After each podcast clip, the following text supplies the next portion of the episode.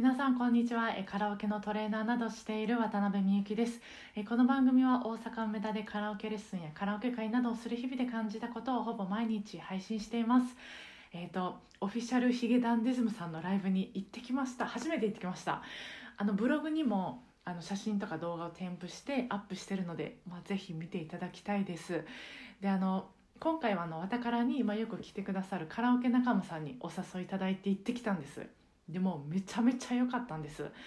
であの、まあ、ヒゲダンさんの曲を、まあ、カラオケレッスンとかこうわたからで歌う人が増えてきたのだし私も好きなので、まあ、YouTube でよく聴いてたんです。なので、まあ、楽曲の凄さとか、まあ、その声の凄さを分かってたつもりなんですけど、まあ、生で聴くボーカルのその藤原さんの声は全然違ったんですよ。すごかったです。でまあここではあのえー、その違いをお伝えしたいんですけど、まあ、その前にちょっと話変わるんですけど、まあ、以前同じ英会話の先生に、えー、スカイプレッスンと対面レッスンの両方を受講させてもらったことがあるんです。でずっとあのスカイプレッスンを受講していてである時、まあ、対面レッスンに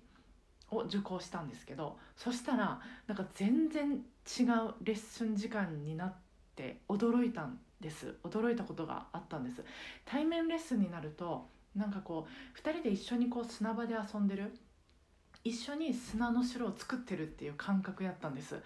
まあ先生の話を聞いて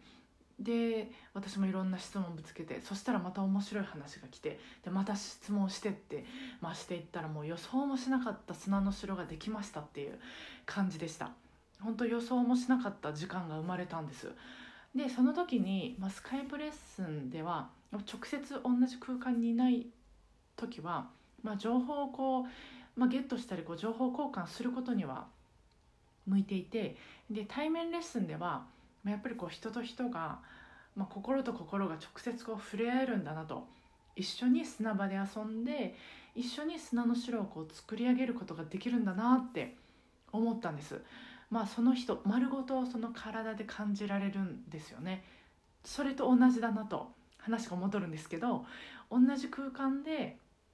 まあ、ボーカル藤原さんの声を聞くってことは、まあ、その人に触れるということで、まあ、YouTube とかでは分からなかったその声のなんかこう手触りみたいなものというか熱みたいなものを感じてでそういう体で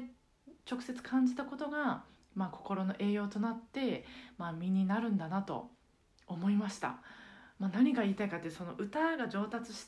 たい方はやっぱり実際にガンガンまあガンガンじゃなくてもいいんですけど聞きに行くことをまあおすすめします。私ももっとこう行く回数を増やそうとあの心に決めました。本当お互いあのご機嫌なカラオケライフを過ごしていきましょう。それでは今日もお疲れ様でした。